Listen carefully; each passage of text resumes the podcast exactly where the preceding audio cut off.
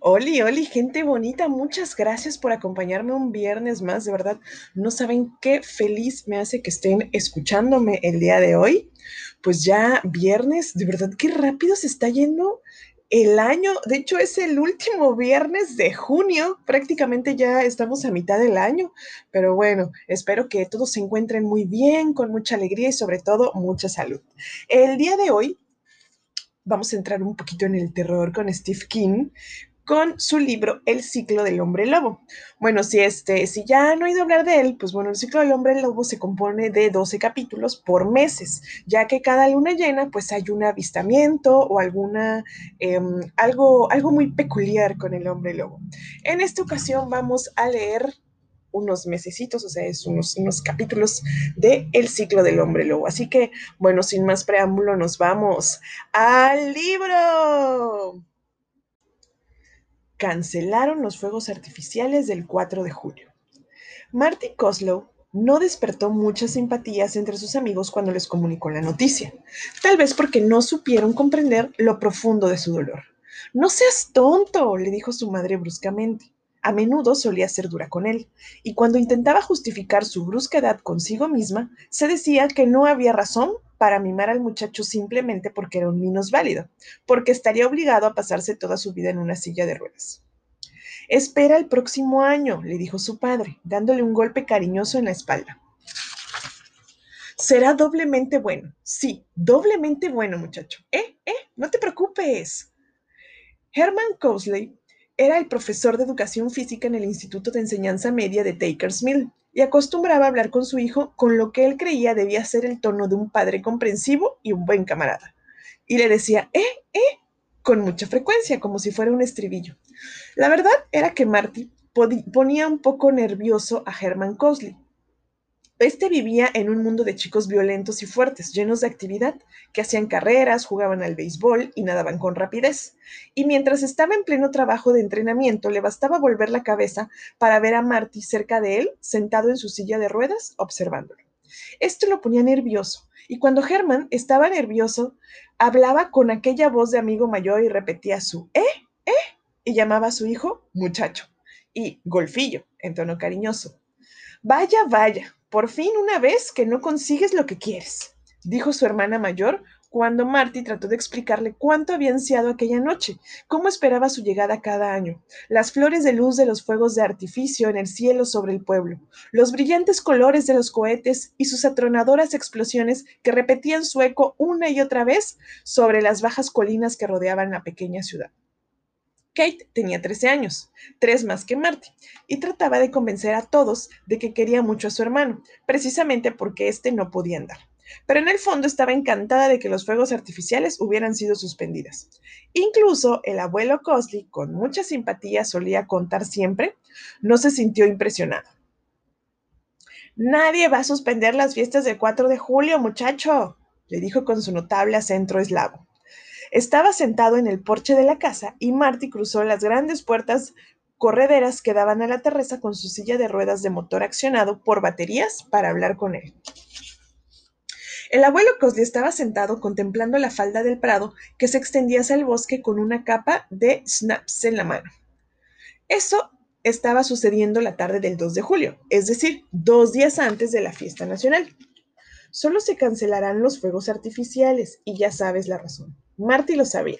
El asesinato era la causa. En los periódicos se le llamaba el asesino de la luna llena.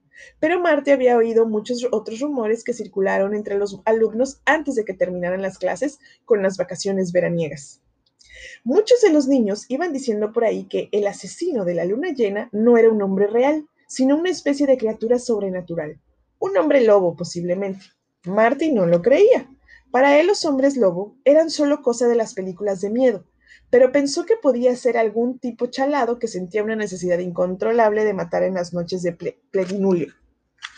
Y los fuegos artificiales habían sido suspendidos porque esa estúpida de estúpido toque de queda, por esa especie de estúpido toque de queda. En el mes de enero, sentado en su silla de ruedas junto a las puertas correderas de la terraza, observando cómo el viento hacía correr los copos de nieve sobre el suelo cubierto por una cristalina capa de hielo duro, o de pie junto a la puerta principal con sus piernas artificiales rígido como una estatua, mientras observaba a los otros chiquillos que empujaban sus trineos hacia la colina de Green, fue un consuelo para él pensar en la noche de los fuegos artificiales. Evocar la cálida noche de verano con una Coca-Cola en la mano, las rosas de fuegos floreciendo en la ciudad, las ruedas de artificio girando y la bandera norteamericana formada por las bengalas. Pero los mayores habían decidido suspender los fuegos artificiales y dijeran lo que dijesen, Marty tenía la sensación de que era realmente todo el 4 de julio, su 4 de julio, lo que habían condenado a muerte. Solo su tío Al, que había llegado a la ciudad ya bien entrada la mañana para compartir con la familia el tradicional salmón fresco con guisantes, lo había comprendido. Lo había escuchado con atención de pie en la terraza mientras el agua goteaba de su empapado traje de baño. Los demás estaban nadando y, divirtiéndose en la nueva piscina de los Cosley, al otro lado de la casa, después del almuerzo. Marty terminó y alzó los ojos para mirar a su tío Al ansiosamente. ¿Te das cuenta de lo que quiero decir? ¿Lo comprendes? No tiene nada que ver con que sea un inválido, como diría Kate, o que, me identifique a Estados Unidos con los fuegos artificiales, como piensa el abuelo. Solo que no es justo que, tras haber esperado algo con tanta ilusión, no es justo que Victor Boyd y un estúpido consejo municipal salga ahora diciendo que lo suspende. No debe suspender algo que uno necesita tanto, ¿lo comprendes? Hubo una pausa larga y pesada mientras el tío Al estudiaba la cuestión planteada por Martin tiempo suficiente para que él pudiera oír el arrastrarse de la palabra de, buceo en el fondo de la piscina, seguido por las palabras entusiásticas del padre en el agua. Mira, Kate, mira. ¿Eh? ¿Eh? ¿Fantástico? Realmente fantástico. Tío Al dijo con calma. Vaya si te entiendo. Tengo algo para ti. Creo que te gustará. Quizá tú mismo puedas celebrar el 4 de julio por tu cuenta. ¿Por mi cuenta? ¿Qué quieres decir? Ven conmigo a mi auto, Marty. Tengo algo. Bueno, ya lo verás. Ven, ven. Que voy a enseñártelo. Al se dio la vuelta y se encaminó por el sendero de cemento que rodeaba la casa antes de que Marty pudiera insistir preguntándole qué quería decir. La silla de ruedas se puso en marcha con el zumbido de su motor eléctrico por el camino de cemento, alejándose de los ruidos de la piscina. Zambullidas, gritos alegres, risas y el sonido de la plancha de buceo. Lejos de la voz atronadora del mejor amigo de su padre. El sonido de su silla de ruedas era un, un sordo zumbar, como el de un gran insecto, que Marty apenas oía. Toda su vida ese sonido o el craquear de sus piernas artificiales había sido la música de sus movimientos. El coche del tío Al era un Mercedes despotable, descapotable, bajo y alargado. Marty sabía que sus padres desaprobaban el coche, esa trampa mortal de 28 mil dólares, como su madre lo había calificado en cierta ocasión con un pequeño suspiro. Pero a Marty le encantaba. El tío Al se la había llevado en cierta ocasión para dar un paseo por alguna de las carreteras apartadas que cruzaban Takers Mill y había hecho que el coche alcanzara los 130, quizá los 140 kilómetros por hora. No había querido decir a Marty la velocidad que habían alcanzado. Si no lo sabes, no te asustes, le había dicho. Pero Marty no se había asustado en absoluto. Al día siguiente le dolió el estómago de tanto que cómo se había reído con su tío Al. Este sacó algo de la guantera del coche. Marty detuvo su silla junto al automóvil y su tío puso un gran paquete envuelto de celofán sobre sus maltrechas rodillas. Aquí lo tienes, muchacho. Feliz 4 de julio, le dijo. Lo primero que Marty vio fue una serie de exóticos caracteres, las letras chinas sobre la etiqueta del paquete. Después, cuando descubrió lo que había dentro, su corazón pareció contraerse dentro de su pecho. El paquete de celofán estaba lleno de cohetes, bengalas y otros fuegos de artificio. Esos que parecen pirámides son cohetes serpenteantes, le explicó su tío. Marty, absolutamente atónito de alegría, quiso abrir los labios para hablar, pero de ellos no brotó ni una sola palabra. Enciendes la mecha, los sueltas y escapan por el aire retorciéndose y soltando tantos colores que no hay en el aliento de un dragón. Los alargados, que parecen tubos, son cohetes luminosos. Los pones dentro de una botella de Coca-Cola y los enciendes. Los otros más pequeños son surtidores de luz. Esos son bengalas y naturalmente también tienes un paquete de petardos. Lo mejor que puedes hacer es prepararlos mañana.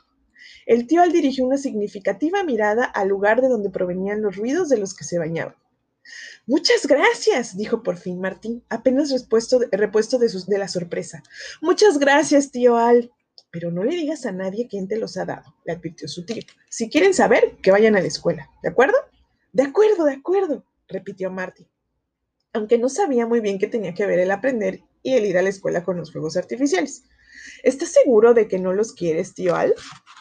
Puedo comprar más, dijo el tío Al. Conozco un tipo que los vende en Victor. No para de vender en todo el día. Está haciendo un negocio fantástico. Puso la mano sobre la cabeza de su sobrino. Celebra tu 4 de julio después de que todos se hayan acostado y no enciendas ninguno de los petardos ni los cohetes que hacen ruidos para no despertarlos. Y sobre todo, ten cuidado con no volarte una mano, o mi hermano mayor nunca me volverá a dirigir la palabra. El tío Al se metió en el coche y puso en marcha el motor. De pronto adquirió vida con un ronco rugido. Levantó la mano para saludar a Marty y desapareció, mientras éste intentaba todavía repetir sus palabras de agradecimiento. Se quedó un momento inmóvil, en su silla de ruedas, tratando de contener sus sollozos y no romper a llorar. Después escondió el paquete de fuegos artificiales bajo su manta en la silla de ruedas y regresó a casa, a su habitación. En la mente ya se veía en la noche del 4 de julio, cuando todos estuvieran dormidos. En efecto, aquella noche, él fue el primero en irse a la cama. Su madre entró a darle las buenas noches y un beso, bruscamente sin atreverse a mirar sus piernas delgadas como palillos bajo las sábanas. ¿Te encuentras bien, Marty? Sí, mamá. La madre hizo una pausa como si fuera a decir algo, pero se limitó a volver la cabeza antes de marcharse. Después fue su hermana, Kate, la que entró. No lo besó, simplemente se agachó lo suficiente para que el muchacho pudiera notar el olor a cloro de la piscina que aún impregnaba su pelo. ¿Lo ves? No siempre vas a conseguir lo que quieres porque seas un lisiado. Te sorprendería si vieras lo que he conseguido, explicó suavemente. Durante un momento su hermana lo miró con cierta sospecha, antes de marcharse. El último en entrar fue su padre, que se sentó al lado de la cama. Le habló con su fuerte voz de amigo mayor. ¿Va todo bien, muchacho? Te has ido a la cama muy pronto, muy temprano, de veras. Es que se me sentía muy cansado, papá. Está bien. Dio un golpe cariñoso con una de sus manazas sobre las piernas inútiles de Marty crispó inconscientemente el rostro y después salió de allí con toda prisa, no sin decirle antes de marcharse. Siento mucho de los fuegos artificiales. Espera hasta el próximo año. ¿Eh, eh, muchachote? Marty le respondió con una débil sonrisa, débil sonrisa enigmática. Seguidamente, Marty esperó hasta que todos hubieran acostado. Tuvo que aguardar mucho tiempo. El televisor funcionaba innecesariamente en la sala de estar. Las risas superpuestas al programa de comedia se veían aumentadas en muchas ocasiones por las risitas agudas de Katie. En el retrete del abuelo se oyó el ruido de la tapa y después el caer del agua. Su madre hablaba por teléfono felicitando a alguien por el 4 de julio. Sí, sí, había sido una vergüenza que suspendieran los fuegos artificiales, pero estaba convencida de que, dadas las circunstancias, todo el mundo se hacía cargo de ello. Sí, Marty se había llevado un gran disgusto. Cuando la conversación estuvo a punto de terminar, su madre se rió y en esos momentos, cuando reía, no había ni un mínimo de brusquedad en su voz. Lo malo era que, casi nunca, reía cuando estaba cerca de Marty. El tiempo fue pasando las siete y media, las ocho, las nueve. Sus manos buscaron debajo de la almohada para asegurarse de que el paquete envuelto en celofán aún estaba allí. A eso de las nueve y media, cuando la luna estaba ya lo suficientemente alta para penetrar por su ventana y hacer que su luz de plata iluminara el dormitorio, la casa comenzó a quedar en silencio. Apagaron el, el televisor, pese a las protestas de Katie, que se quejó de, todo, eh, de que todos sus amigos se acostaban más tarde durante el verano. Por fin se fue a la cama. Una vez que la niña se marchó, los padres de Marty se quedaron un rato en el salón. Su conversación apenas era un murmullo y posiblemente se habían quedado dormidos, porque cuando de nuevo tocó la maravillosa bolsa de pirotecnia, advirtió que toda la casa estaba en absoluto silencio y que la luna se había hecho más brillante hasta el punto de que producía sombras. Se llevó la bolsa conjuntamente con una carterita de cerillas que había encontrado un poco antes. Se metió la chaqueta del pijama dentro de los pantalones puso entre el cuerpo y la chaqueta la bolsa y las cerillas y se preparó para dejar la cama. Para Marty, aquello constituía una operación bastante complicada, aunque no dolorosa, como muchos creían. Sus piernas carecían en absoluto de sensibilidad y por lo tanto tampoco podían dolerle. Se aferró al cabezal de la cama para quedar sentado en, en ella y después dejó caer sus piernas una a una por el borde de la cama. Todo esto lo hizo con una mano, mientras que con la otra se aferraba fuertemente al pequeño rey, riel que comenzaba en la cama y que corría pegado a la pared rodeando completamente su cuarto. En cierta ocasión había tratado de mover sus piernas con las dos manos y cayó en redondo al suelo. El ruido hizo que todos acudieran corriendo. Estúpido exhibicionista, había murmurado Katie, malhumorada, pues, de que le, pues después de que le ayudaran a sentarse en su silla, un tanto dolorido, pero riéndose alegremente pese al chillón en una al chichón en una de sus tienes y al labio partido. ¿Acaso querías matarte? ¿Es eso? Después se fue de su habitación llorando. Una vez que Marty se quedó sentado en el borde de la cama, se secó las manos en la parte delantera de su chaqueta hasta estar seguro de que estaban secas y no podían resbalar. Usó, usó el rail para llegar hasta su silla de ruedas. Sus piernas inválidas y colgantes eran un peso inútil, demasiado grande y se arrastraban tras, el resto del cuerpo. La luz de la luna era lo suficientemente intensa para destacar su sombra en el suelo por delante de él. La silla de ruedas, frenada, estaba frenada y saltó sobre ella con la confianza que da la costumbre. Esperó durante un momento, conteniendo la respiración, tratando de oír el menor ruido en la silenciosa casa. No enciendas por la noche ninguno de los cohetes que hacen ruido, le había aconsejado su tío Al. Y al comprobar el silencio reinante se dio cuenta de cuánta razón había tenido. Celebraría su 4 de julio para él y solo para él y nadie lo sabría al menos hasta el día siguiente, cuando las señales negruzcas del fuego y el humo en el suelo de la terraza y las carcasas descubrieran lo que había ocurrido. Pero para entonces no importaría ya. Tantos colores como el aliento de un dragón, le había dicho también el tío Al. Marty supuso que no había ninguna ley que prohibiera a un dragón respirar en silencio. Quitó el frenón a su silla y conectó la batería. La pequeña lucecita de color ámbar le dijo que la batería estaba bien cargada y fue como un ojo diminuto en oscuridad. Marty apretó el botón, giró a la derecha y obediente la silla giró en esa dirección. Una vez que estuvo situada en la línea recta delante de las puertas de la terraza, apretó el botón adelante y la silla comenzó a rodar en, línea recta hacia allí, zumbando levemente.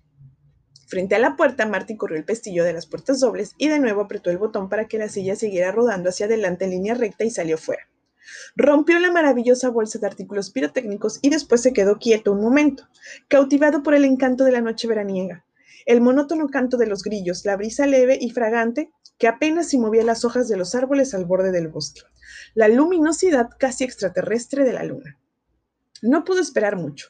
Sacó una de las serpientes, Frotó una cerilla y encendió la mecha y observó en el mayor silencio cómo el fuego verde a su lado crecía mágicamente y se extendía por el cielo girando y dejando escapar chispas y llamas por la cola. El 4, pensó con los ojos brillantes, el 4, me deseo un feliz 4 de julio. La serpiente se fue apagando lentamente. Cesaron las luces y chispas. Marty encendió uno de los pequeños triángulos que dejó escapar unas llamas de color tan amarillo como la, festiva camisa que su padre solía ponerse para jugar al golf. Antes de que se apagara, encendió otro, que despidió una luz roja oscura como las de las, rosas que crecían en los arriates que rodeaban la piscina nueva. Un maravilloso olor a pólvora quemada llenó la noche y el viento suave se encargó de llevárselo de allí lentamente. Sus manos excitadas sacaron el paquete de petardos y ya lo había abierto antes de darse cuenta de que encender uno de ellos sería una auténtica calamidad, pues eran unos pequeños cohetes que saltaban despidiendo chispas y sonando con el tableteo de una metralleta despertaría no solo a sus padres, sino a toda la vecindad que daría la alarma. Eso significaría que el muchacho llamado Martin Cosby, de 10 años, sería castigado hasta la Navidad. Dejó los, los petardos sobre su regazo y buscó otra de aquellas bolas luminosas, la mayor de todas, casi tan grande como su puño cerrado. La encendió y con una mezcla de temor y placer lo arrojó lejos.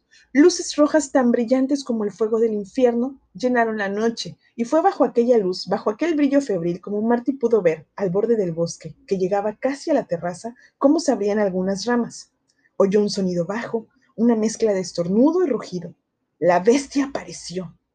Se detuvo durante un momento en la parte más alejada del césped y pareció husmear el aire, y después empezó a dirigirse con pasos torpes hacia donde estaba Marty. Estaba sentado en su silla, en la parte más saliente de la terraza que se extendía hasta el jardín. Sus ojos se dilataron como si fueran a salirse de las órbitas, y su espalda se echó hacia atrás, apretándose contra el respaldo de la lona de la silla. La bestia caminaba encorvada, pero estaba claro que andaba de pie sobre sus dos patas traseras. Caminaba como lo hacía un hombre, las luces rojas del cohete se reflejaban diabólicamente en sus ojos verdes. La bestia se movió despacio, con las anchas aletas de su hocico moviéndose de forma rítmica, husmeando la presa, seguramente advirtiendo también la debilidad de su presa. También Marty podía olerlo a él, su pelo, su sudor, su bestialidad. Gruñó de nuevo. Su grueso labio superior, de color del hígado, se contrajo para mostrar sus dientes enormes, semejantes a los de un animal de presa. Su piel parecía teñida de color rojo plateado. La bestia casi lo había alcanzado. Sus manos en garra, tan parecidas al mismo tiempo, tan distintas de las manos humanas, trataron de alcanzar el cuello del muchacho, cuando Marty recordó el paquete de petardos reptadores que tenía sobre las rodillas. Casi sin darse cuenta de lo que iba a hacer, encendió una cerilla y la acercó sobre la mecha principal. La mecha dejó escapar una ardiente línea de chispas rojas que chamusqueó los finos vellos que cubrían la parte de arriba de sus manos. El hombre lobo, momentáneamente desconcertado, dio unos pasos hacia atrás tambaleándose y dejando escapar un gruñido casi humano que era una interrogante. Marty le arrojó a la cara el paquete de petardos. Estos empezaron a explotar con un ruido tronador y soltando chispas y llamas. La bestia soltó un terrible rugido de dolor y rabia frustrada, arañándose la cara donde los petardos enviaban sus chispas ardientes y la pólvora encendida. Marty vio como uno de sus ojos verdes del monstruo, que parecía la luz de una linterna, se apagaba de repente con la explosión cuando cuatro petardos estallaron simultáneamente con un ¡pum! terrorífico junto al morro. En ese momento los aullidos de la bestia eran de dolor agónico. Se arañó la cara, aullando, y cuando se encendieron las primeras luces en la casa de los Cosley, se dio la vuelta y se encaminó de vuelta hacia el bosque, dejando tras él un olor a pelo quemado, cuando oyó los primeros gritos sorprendidos y asustados procedentes del interior de la casa. ¿Qué sucede? oyó la voz de su madre, que en aquellos momentos no sonó brusca en absoluto. ¿Quién anda por ahí, maldita sea? Las palabras de su padre no sonaron en absoluto como las de un amigo mayor. Marty, por una vez, en la voz de Katy no había la menor mendacidad, aunque sonaba un tanto temblorosa. Marty, ¿te encuentras bien? Por su lado, el abuelo Cosley ni siquiera se despertó con el alboroto. Marty estaba echado hacia atrás en su silla de ruedas, la gran bengala roja a punto de extinguirse cuando su luz había adquirido el tono suave y agradablemente rosado de un amanecer. Marty estaba demasiado asustado para llorar, pero su rostro no solo reflejaba una oscura emoción. Cuando el día siguiente supo que sus padres iban a meterlo en el coche para llevarlo a pasar el resto del verano con su tío Jim y su tía Ida en Stone, Vermont, de donde no regresaría hasta que terminaran las vacaciones.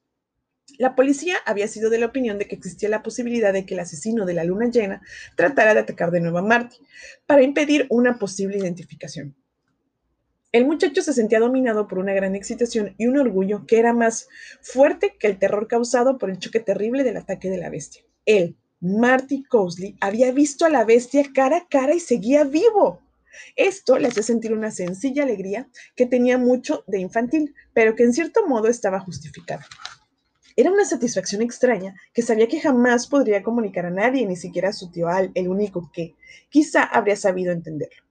Y, es, y sentía esa, esa satisfacción principalmente por no haber vencido al monstruo, a la bestia, sino porque los fuegos artificiales, sus fuegos artificiales, no habían podido ser suspendidos y se incendiaron iluminando la noche. Mientras sus padres se preocupaban, preguntándose cuáles serían las huellas de aquello, que aquello podría dejar en la psiquis de su hijo, y si le quedarían secuelas como consecuencia de su experiencia, Martin Cosley sentía en lo más profundo de su corazón que aquel había sido el más maravilloso de todos sus 4 de julio. Y bueno, gente bonita, estos fueron los acontecimientos del mes de julio del ciclo del hombre lobo. Y no me van a decir que no se quedaron con la curiosidad de ver qué pasa los siguientes y los meses anteriores también. Espero que tengan la oportunidad de leerlo. Si les gusta todo esto de, del terror, el misterio y todo el, el estilo de Steve King. Muchas gracias por haberme acompañado otro viernes más. Yo soy Leti Narciso y esto es Café Literario.